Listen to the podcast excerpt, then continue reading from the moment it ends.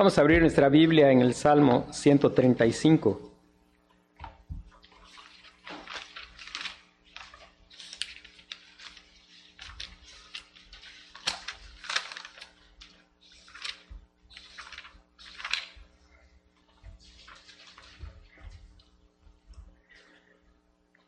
Dice la palabra de Dios, te alabaré con todo, alabad el nombre de Jehová, alabadle, siervos de Jehová, los que estáis en la casa de Jehová, en los atrios de la casa de nuestro Dios. Alabad a Jehová porque Él es bueno, cantad salmos a su nombre porque Él es benigno, porque Jehová ha escogido a Jacob para sí, a Israel por posesión suya. Porque yo sé que Jehová es grande y el Señor nuestro mayor que todos los dioses. Todo lo que Jehová quiere lo hace, en los cielos y en la tierra, en los mares y en todos los abismos. Hace subir las nubes de los extremos de la tierra, hace los relámpagos para la lluvia, saca de sus depósitos los vientos. Él es quien hizo morir a los primogénitos de Egipto desde el hombre hasta la bestia. Envió señales y prodigios en medio de ti, oh Egipto, contra Faraón y contra todos sus siervos.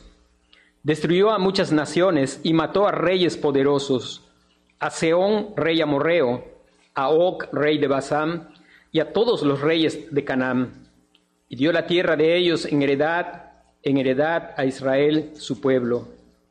Oh Jehová, eterno es tu nombre tu memoria, oh Jehová, de generación en generación, porque Jehová juzgará a su pueblo y se compadecerá de sus siervos. Los ídolos de las naciones son plata y oro, obra de manos de hombres. Tienen boca y no hablan, tienen ojos y no ven, tienen orejas y no oyen, tampoco hay aliento en sus bocas. Semejantes a ellos son los que los hacen y todos los que en ellos confían.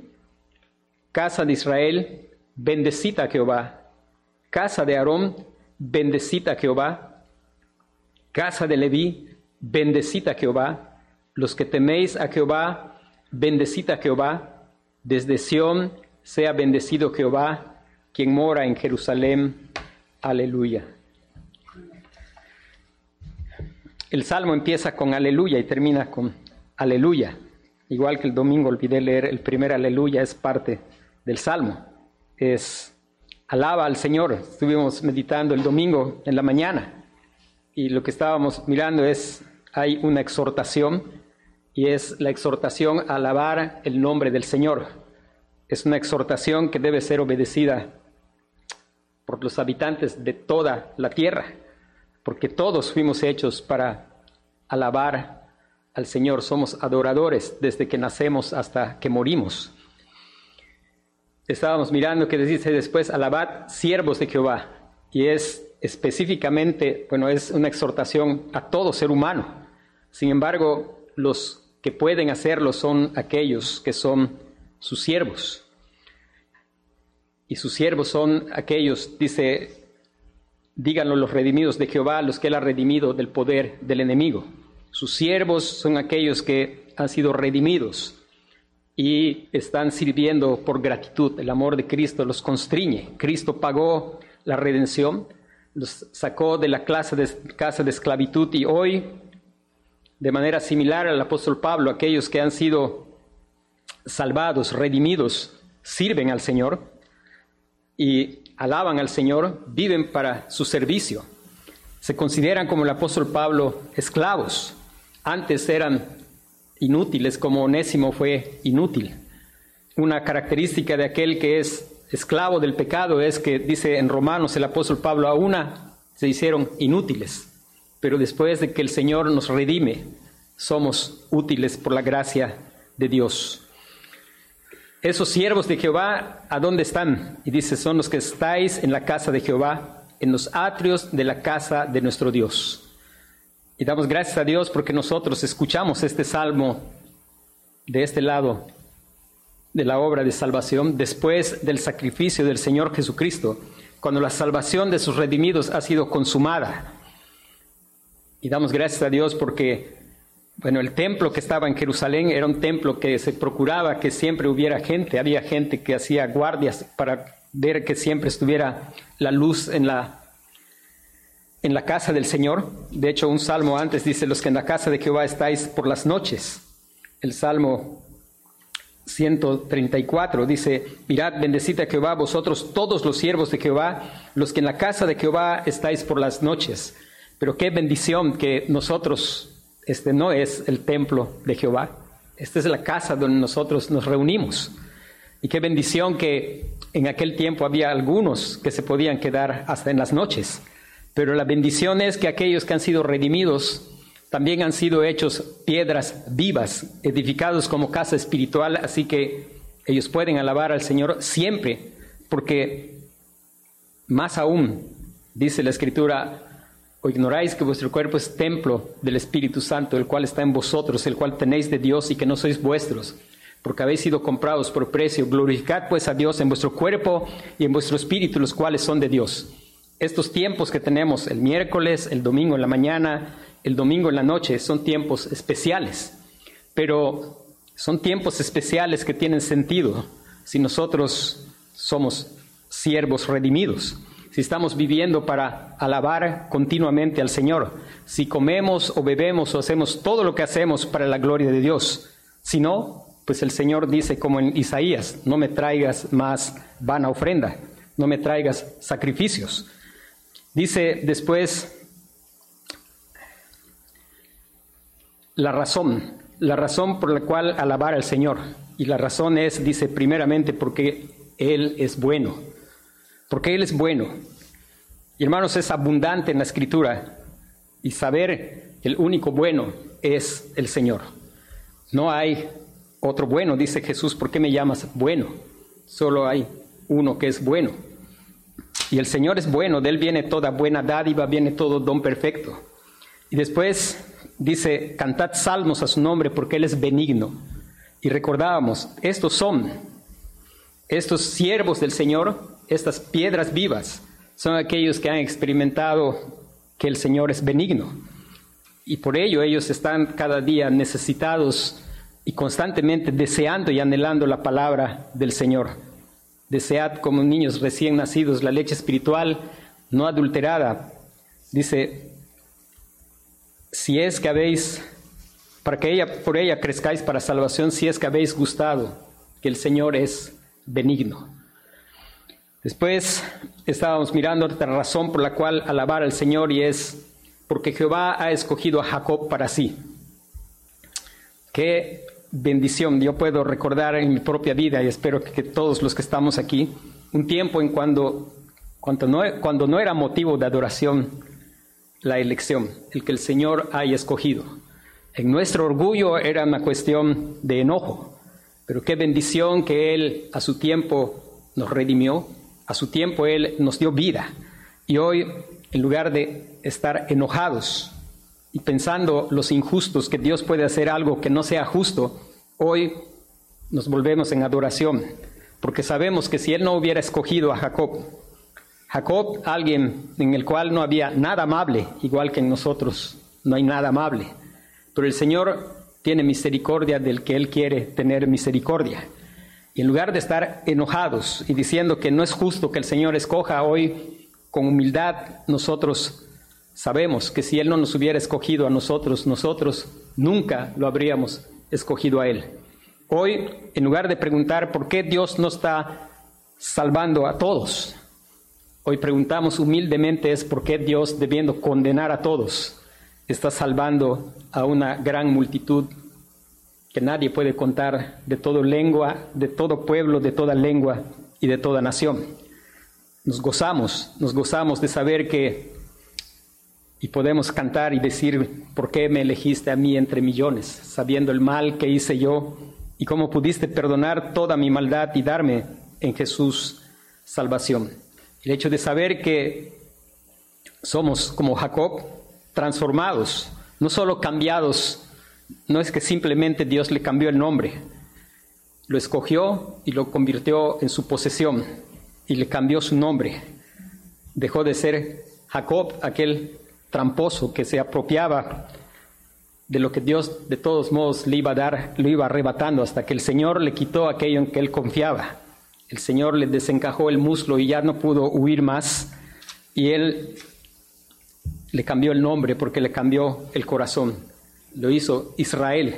Ahora, terminamos el domingo, dice, porque yo sé que Jehová es grande y el Señor nuestro mayor que todos los dioses. Y estos siervos del Señor, esos que pueden decir aleluya, ellos han experimentado algo. Estaba diciendo el domingo que nosotros podríamos decir, o el salmista pudo haber escrito, porque Jehová es grande y el Señor mayor que todos los dioses. Y eso es verdad. Pero no es eso lo que el salmista escribió. Él escribe algo que él había experimentado en su vida. Y él dice, porque yo sé que Jehová es grande. Y el Señor nuestro, una relación de intimidad. No dijo el Señor mayor que todos los dioses, sino el Señor nuestro. Y hermanos, quiera Dios que sea nuestra experiencia, experimentar en nuestro corazón un conocimiento que no simplemente llega a nuestra cabeza, sino es una experiencia viva en nuestro corazón. El saber, yo sé que Jehová es grande y el Señor nuestro mayor que todos los dioses. Y hoy vamos a meditar del versículo 6 hasta el versículo 13. El, el domingo el tema es alaba al Señor, o lo que es lo mismo, aleluya, con lo que empieza el salmo y termina. Y hoy el versículo 6 dice, todo lo que Jehová quiere, lo hace. Todo lo que Jehová quiere, lo hace. Y el tema es, todo lo que quiere, lo hace. Y también lo podemos decir en una sola palabra. En una palabra que por la gracia de Dios hoy podemos aceptar, creer y gozarnos. Y esa palabra es la palabra soberanía hacer todo lo que se quiere es ser soberano. Nosotros, el hombre hace todo lo que puede. ¿Cuántas veces nosotros prometemos cosas, a veces los que somos padres, y al final, pues no solo los políticos prometen y no cumplen, a veces los padres prometemos cosas y de pronto, pues quedamos cortos, porque solo el Señor hace todo lo que quiere. Y Él todo lo que promete lo hace porque Él es justamente Dios, Él es soberano. Y pensando en la soberanía, en el que hace todo lo que quiere, en verdad siempre el intento del corazón del hombre ha sido el hecho de ser soberano sobre su propia vida. Lo hemos experimentado, yo creo que cada uno de nosotros lo ha experimentado. Cada uno de nosotros ha tenido etapas en su vida en que cree que él debe hacer lo que le da la gana. Creo que recordar algunas veces disciplina de nuestros padres nos recuerda que alguna vez quisimos hacer lo que nos da la gana. Algunas veces nos, pues no estimábamos la disciplina. Lo podemos ver en expresiones de la cultura. La gente dice cada quien es arquitecto de su propio destino. Y la verdad es que es una total mentira. Cada quien no es arquitecto de su propio destino. Lo, escuchamos en canciones populares. La gente canta sin dinero, con dinero y sin dinero hago siempre lo que quiero. Mi palabra es la ley. Dice, no tengo trono, ni reino, ni nadie que me comprenda, pero sigo siendo el rey. Y ese es el intento del corazón del hombre, querer ser su propio rey. los que somos padres pues lo hemos visto en nuestros hijos. ¿Cuánto se tiene que batallar para enseñar a un hijo?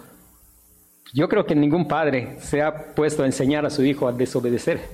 Eso es totalmente natural. La batalla es enseñar obediencia.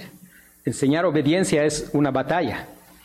La, la, gravedad de que alguien hace lo que quiere, que pretende hacer lo que quiere, pues es que sencillamente es levantarse en rebeldía contra Dios. Y hay personas que pueden aceptar el hecho de que Dios es soberano. Y el versículo dice aquí, todo lo que Jehová quiere lo hace. Y aquí está hablando de la soberanía del Señor. El Señor hace todo lo que quiere.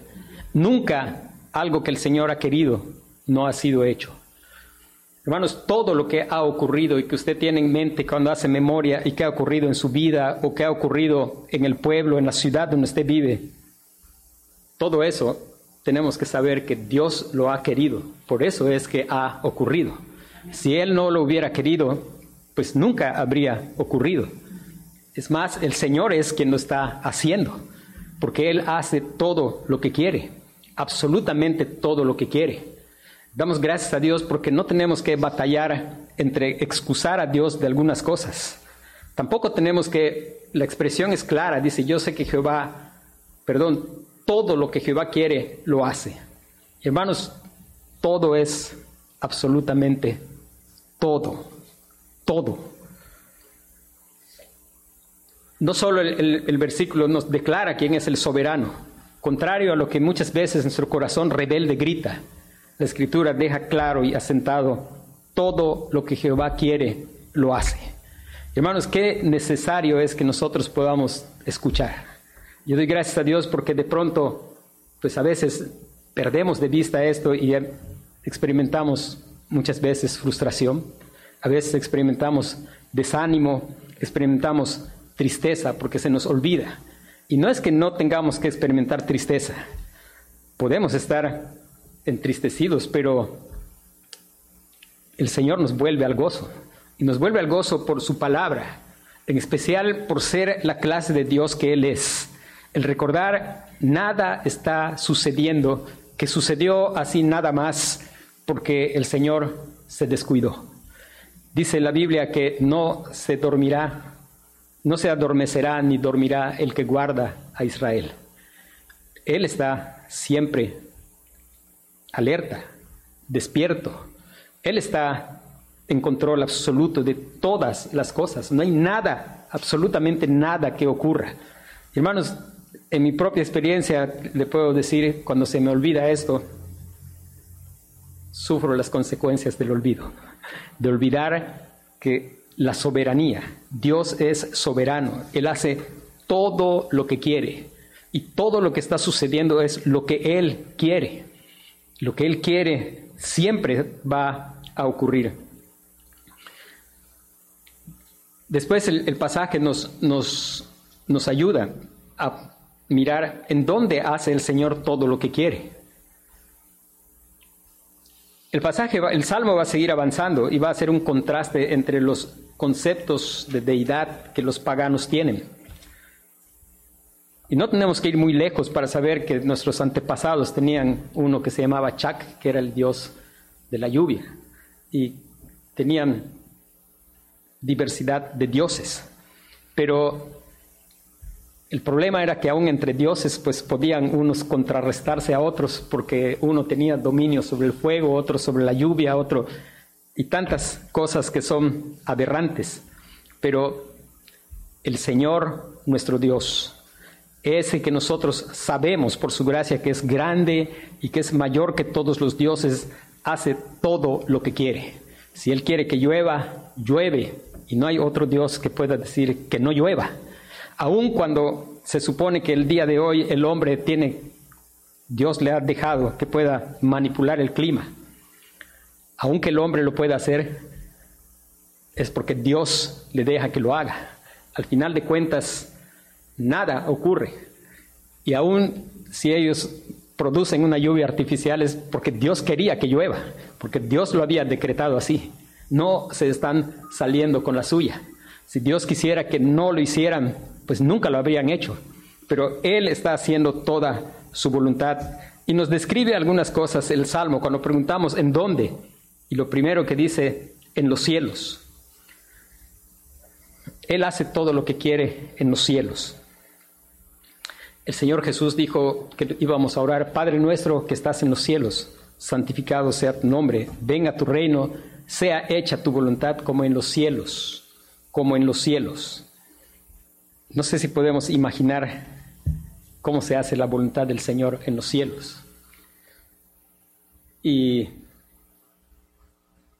uno de los ángeles que fue enviado para dar revelación a Daniel le, dice que tan pronto llegó la oración, la orden fue dada y él estaba allí para cumplir la orden del Señor.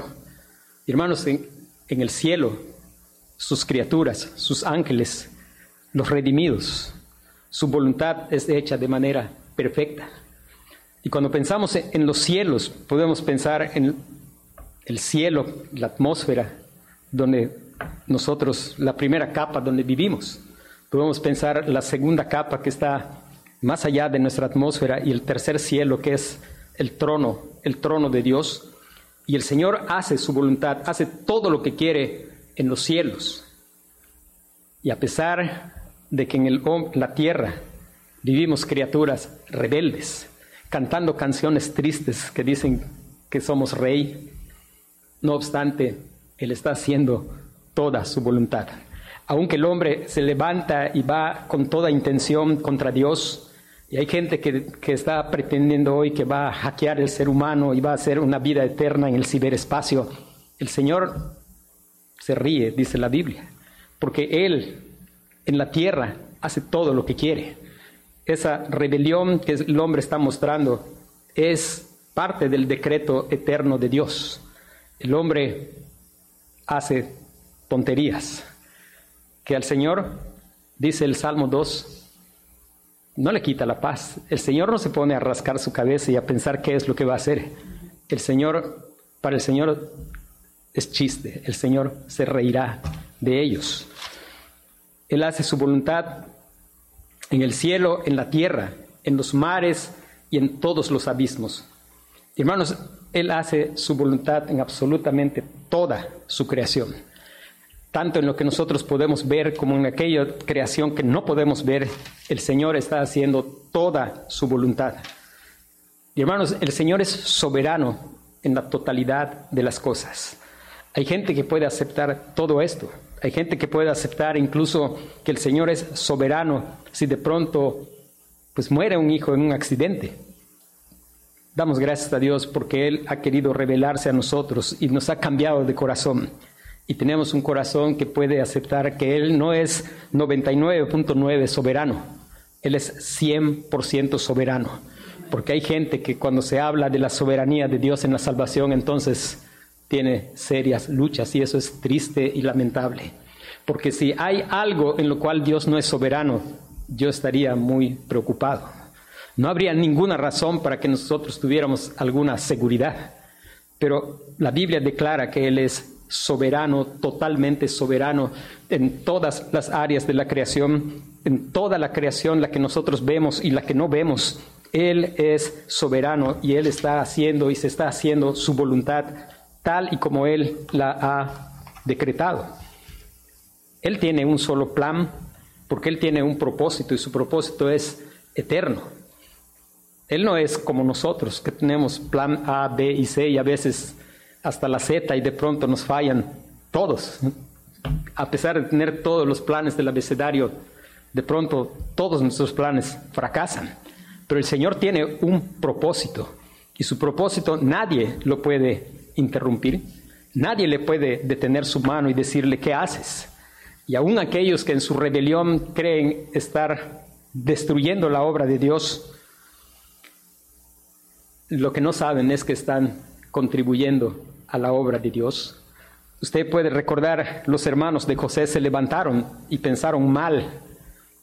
Y qué bendición de José que podía descansar en la soberanía de Dios y decir, pues ustedes lo pensaron para mal, pero todo fue para bien. Qué bendición de saber que como seres humanos nos levantamos contra el ungido del Señor y le crucificamos, pero estábamos haciendo todo lo que Él había por su anticipado consejo para la salvación de su pueblo.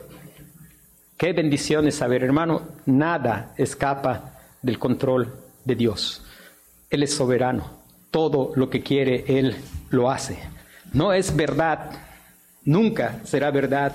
Y es triste que haya gente que predique y diga, si tú quieres, Él puede salvarte. Si Él te ha escogido para salvación, Él te va a salvar.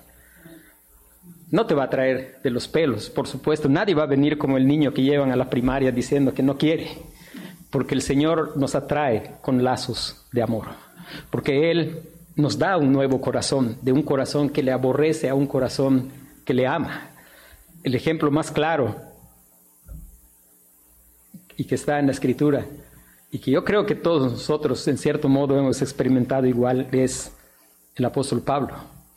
El apóstol Pablo, usted sabe que él no se acostó a dormir y él dijo, bueno, mañana yo voy a, mañana yo voy a querer que, que el Señor me salve. Mañana yo voy a tomar mi decisión. Él se levantó ese día y su plan era totalmente destruir la iglesia. Esa era toda su convicción. Dice la Biblia que respiraba amenazas. Si usted puede imaginar esa de respirar amenazas, imagínese el toro de casta cuando está enojado con el torero. Y esa era la idea del apóstol Pablo. Pero el Señor quiso salvarlo y lo salvó. El Señor lo atrajo con lazos de amor. El Señor cumplió la verdad de su palabra que luego Pablo escribió cuando él dijo, no se trata del que quiere ni del que corre, sino de Dios que tiene misericordia. A Jacob amé, a Esaú aborrecí, porque el Señor de quien quiere tiene misericordia, de quien quiere compadecerse compadece. Y el Señor salvó al apóstol Pablo. Y si Él no hubiera querido, nosotros nunca hubiéramos querido. Nadie viene a mí si el Padre no le trae, dice el Señor Jesucristo. Ahora, Después dice, después de describir lo que el Señor hace, hace subir las nubes los extremos de la tierra, hace los relámpagos para la lluvia, saca de sus depósitos los vientos. Hermanos, son algunas figuras que nos ayudan a, a entender qué es lo que el Señor hace. Los millones de toneladas que se evaporan a diario de un océano para hacer lluvia y los trillones de toneladas de combustible que se necesitarían para producir esa evaporación y producir lluvia no alcanza las toneladas de materia que pueden generar energía para eso, pero el Señor lo hace, porque Él hace todo lo que quiere. Y aunque el hombre, Dios le ha dejado que manipule el clima para su propia destrucción,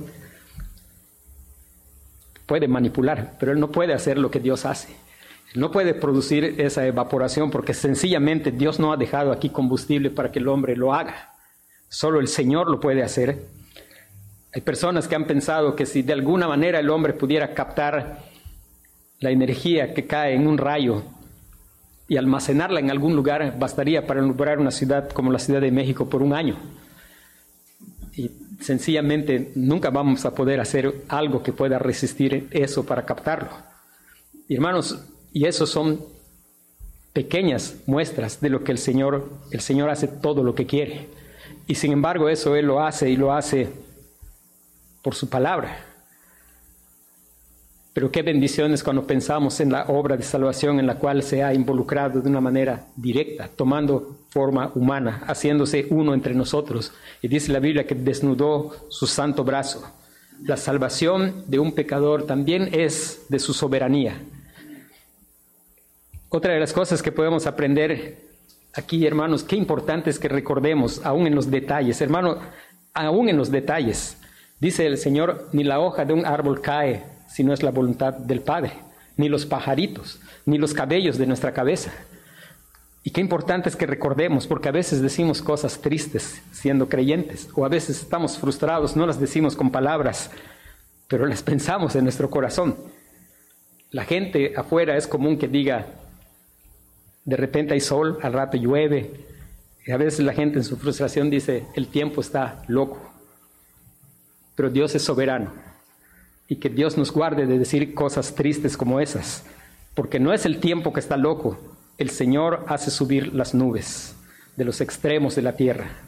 Él hace los relámpagos para la lluvia y saca de sus depósitos los vientos. Si el tiempo, si el sol sale y se vuelve a ocultar y lo hace diez veces y llueve y no puede salir y se hacen un desastre tus planes.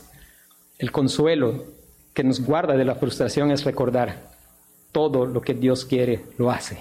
Él quiso que llueva, que vuelva a pasar. Se mojó lo que estoy haciendo, se echó a perder. Él hace lo que quiere. Y adorarle, porque Él hace lo que quiere. Él hace todo lo que quiere. Ahora, la Biblia después nos habla, aún en, en la esfera política, aquí hay algo que es una figura de la redención que Dios ha hecho para su pueblo, pero tiene que ver con la vida política en la historia. Y aún en la vida política Dios está obrando de manera soberana. Y hay tanto aquí en este pasaje cuando dice, Él es quien hizo morir a los primogénitos de Egipto. Desde el hombre hasta la bestia, envió señales y prodigios en medio de ti, oh Egipto, contra Faraón y contra todos sus siervos. Una de las cosas que es figura aquí es, Egipto es una figura del mundo. Y aún las condiciones políticas la opresión que en ese momento ellos estaban teniendo, que es una figura de la opresión de Satanás sobre el pueblo de Dios, están en, en el control de Dios. Y nos recuerda algo, Dios es un Dios retribuidor. Él da una paga justa. Él retribuye a cada uno, dice, según su obra. ¿Y qué es lo que hizo? ¿Qué es lo que hizo Faraón? decir que maten a los hijos de los hebreos. Y después Dios mató a los primogénitos de hombres y de animales. Y Dios estaba haciendo una justa retribución. Dios es Dios retribuidor. Y una figura muy fuerte aquí es, el Señor hizo morir a los primogénitos de Egipto. Y uno de los primogénitos que murió fue el primogénito de Faraón. Y después Dios mató a Faraón también. Hermanos, el pueblo de Dios es liberado. Y una vez que es liberado, es interesante que Dios mató al que podía suceder a Faraón antes que a Faraón mismo. Y eso habla de la liberación de Dios, es una liberación completa. Ya no hay nadie que pueda suceder al que nos oprimía. El Señor Jesucristo, el primogénito, el unigénito, el primogénito, Él muere en la cruz y con su muerte Él redime a su pueblo. Esto nos tiene que recordar a fuerzas la razón por la cual no murieron los primogénitos de los hebreos y solo los primogénitos de Egipto. Los primogénitos de los hebreos no murieron porque hubo un cordero que marcó con su sangre. Y el pueblo del Señor no muere y no tiene la justa retribución. ¿Quién debía morir? No debían morir solo los primogénitos de los egipcios, también de los hebreos. Y es más, no solo los primogénitos, deberían de morir absolutamente todos, todos los nacidos de Adán, pero no mueren los de Israel, no mueren, así como los de Israel nacional en ese tiempo no murieron porque creyeron y marcaron. Los del verdadero Israel hoy no mueren porque han sido limpiados, marcados con la sangre del Señor Jesucristo. Y Él ha hecho una completa liberación. Él nos ha sacado del reino de las tinieblas y trasladado al reino de su amado Hijo. Nos ha sacado debajo de la potestad, del príncipe de este, de este siglo. Y no hay nadie que nos pueda volver a oprimir murió Faraón, pero antes murió quien podía heredarlo para oprimir otra vez al pueblo de Israel. Después dice,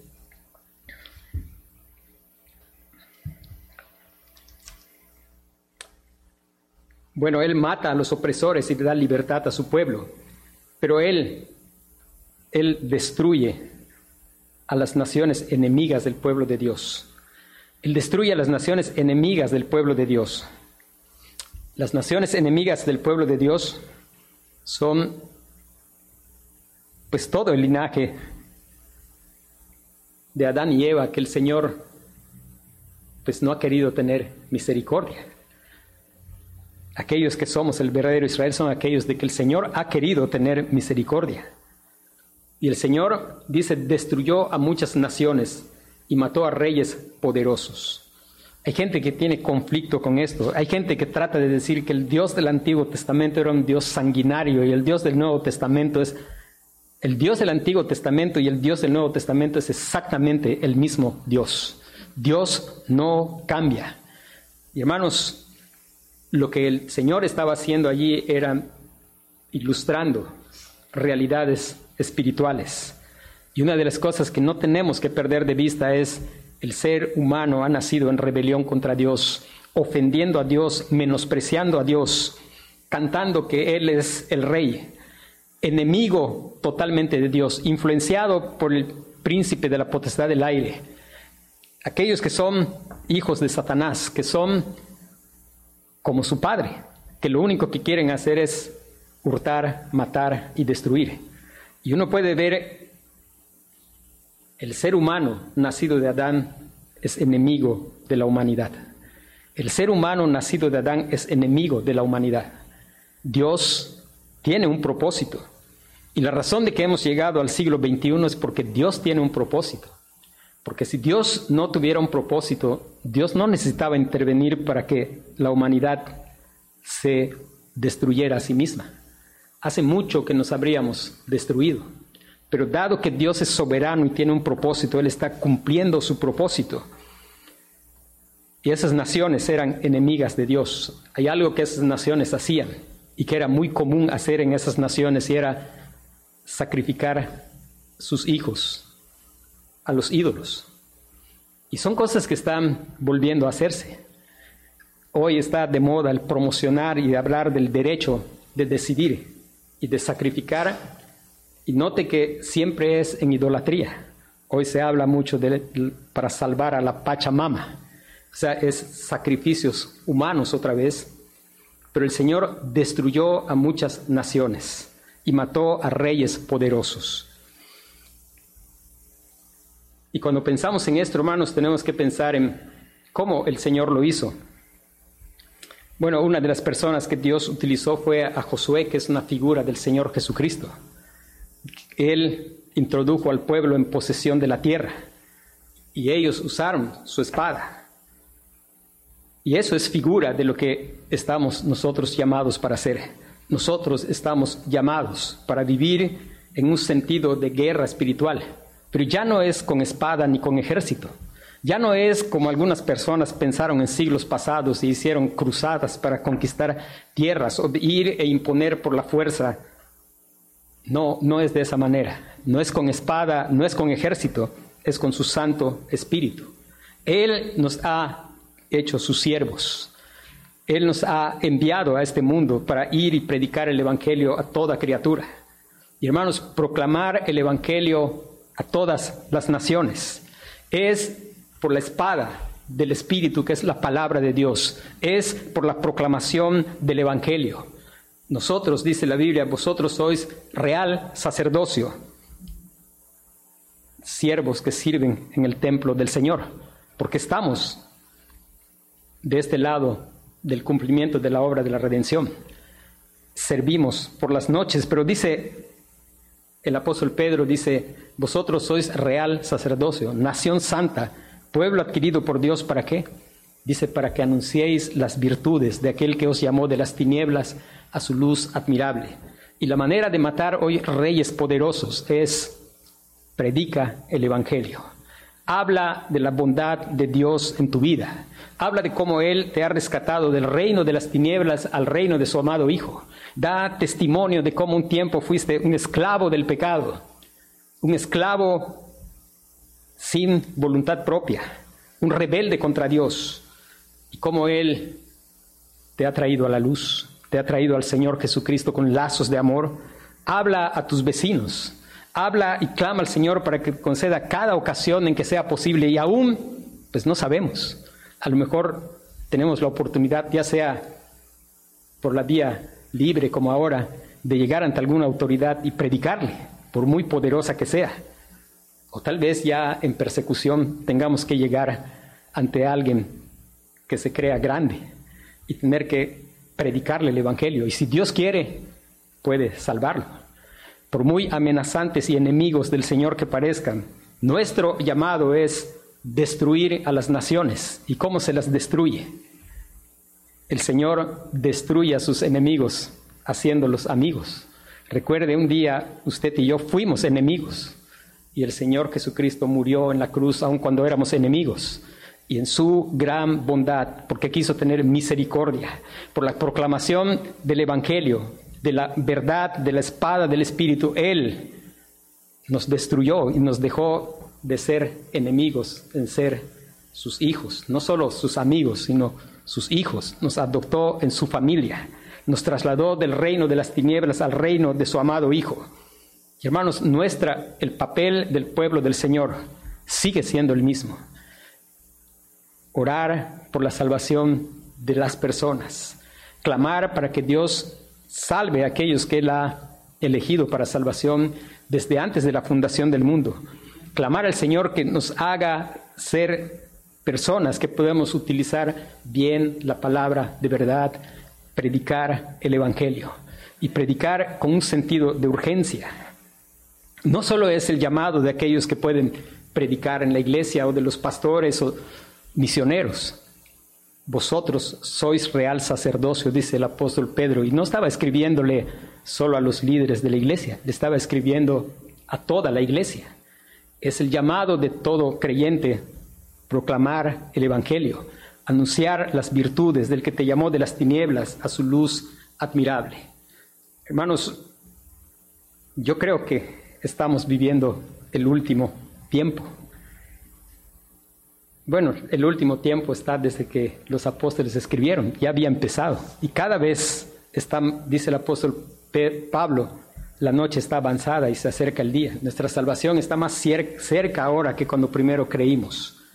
Y hermanos, si nosotros hemos hallado que en su presencia hay plenitud de gozo, si Él nos ha mostrado la senda de la vida, si nosotros somos piedras espirituales para construir casa espiritual, si nosotros estamos felices de saber que a pesar de quienes éramos, Él nos amó y nos dio fe para creer, que Dios haga que nuestro corazón anhele la salvación de otras personas y que contribuyamos a eso que el Señor hace, destruir sus enemigos, aunque sean poderosos.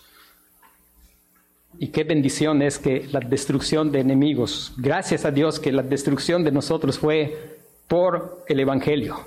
El Señor rindió nuestro corazón. Venimos al Señor Jesucristo, no pataleando, nos atrajo con lazos de amor. Pero hermanos, al final va a suceder algo. Y qué bendición que nosotros podamos ser parte ahora. Y por la gracia de Dios vamos a ser parte después. Pero qué bendición que nosotros seamos instrumentos en sus, manos, proclamando el Evangelio, en tu trabajo, en tu vecindario, en cada ocasión que Dios te dé oportunidad, porque para eso hemos sido salvados. Eso es adoración al Señor. Eso es Aleluya, adora al Señor, anuncia las virtudes del que te llamó de las tinieblas a su luz admirable.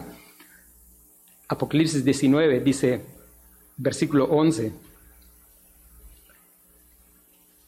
esa espada de Josué en el Antiguo Testamento es una figura de hoy, la espada del Espíritu. Pero al final, al final, dice, entonces vi el cielo abierto y aquí un caballo blanco y el que lo montaba se llamaba fiel y verdadero y con justicia juzga y pelea. Y ese es nuestro verdadero Josué. Dice, sus ojos eran como llama de fuego y había en su cabeza muchas diademas y tenía un nombre escrito que ninguno conocía sino él mismo. Estaba vestido de una ropa teñida en sangre y su nombre es el verbo de Dios. Y los ejércitos celestiales vestidos de lino finísimo, blanco y limpio, le seguían en caballos blancos. De su boca sale una espada aguda para herir con ella las naciones. Y ahí está Él que los va a destruir con la espada de su boca, con su palabra. Dice, Él las regirá con vara de hierro y Él pisa el lagar del vino del furor de la ira del Dios Todopoderoso. Y en su vestidura y en su muslo tiene escrito este nombre, soberano, el que hace todo lo que quiere, rey de reyes y Señor de señores.